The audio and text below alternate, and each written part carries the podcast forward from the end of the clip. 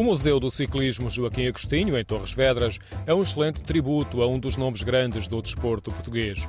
Na fachada do edifício e no interior vemos fotografias e outras referências a grandes ciclistas portugueses, mas sem dúvida que a figura maior é Joaquim Agostinho. O acervo é muito variado. Troféus, equipamentos, bicicletas, testemunhos, vídeos ilustram em várias salas a carreira de Joaquim Agostinho, que faria 80 anos em abril do próximo ano.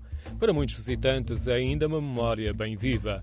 Alguns emocionam-se quando descobrem que é uma neta de Joaquim Agostinho que os orienta na visita guiada. Já teve situações em que os olhos deixam transparecer essa emoção.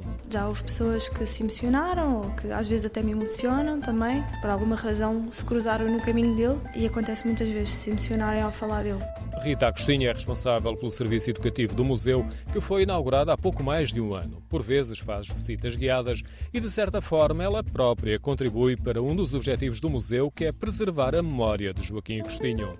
Perpetuar o nome dele, transmitir o que ele foi enquanto ciclista, enquanto homem, para as gerações uh, futuras e também recordá-lo quando faço trabalhos com, com grupos de, de séniores, é? portanto, pessoas que viveram aquela época, que eu não tive a oportunidade de vivê-la nem de, nem de conhecê-lo, e também uh, absorver esse, essa experiência Vanessa Lourenço, gestora da coleção, acrescenta que nas pessoas de mais idade a memória é muito intensa e têm dele uma imagem muito determinada.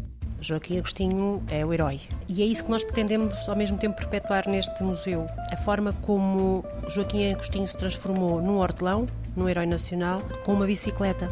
Mas sempre, sempre com uma postura de humildade. É esta a memória da neta. É uma responsabilidade, não é? Carregar um nome que cheio de história, mas acima de tudo um nome que me orgulha e perpetuar, não é? Família e nas, nas gerações eh, próximas o, o nome do meu avô. Joaquim Agostinho nasceu numa pequena aldeia do Conselho de Torres Vedras e faleceu em 1984.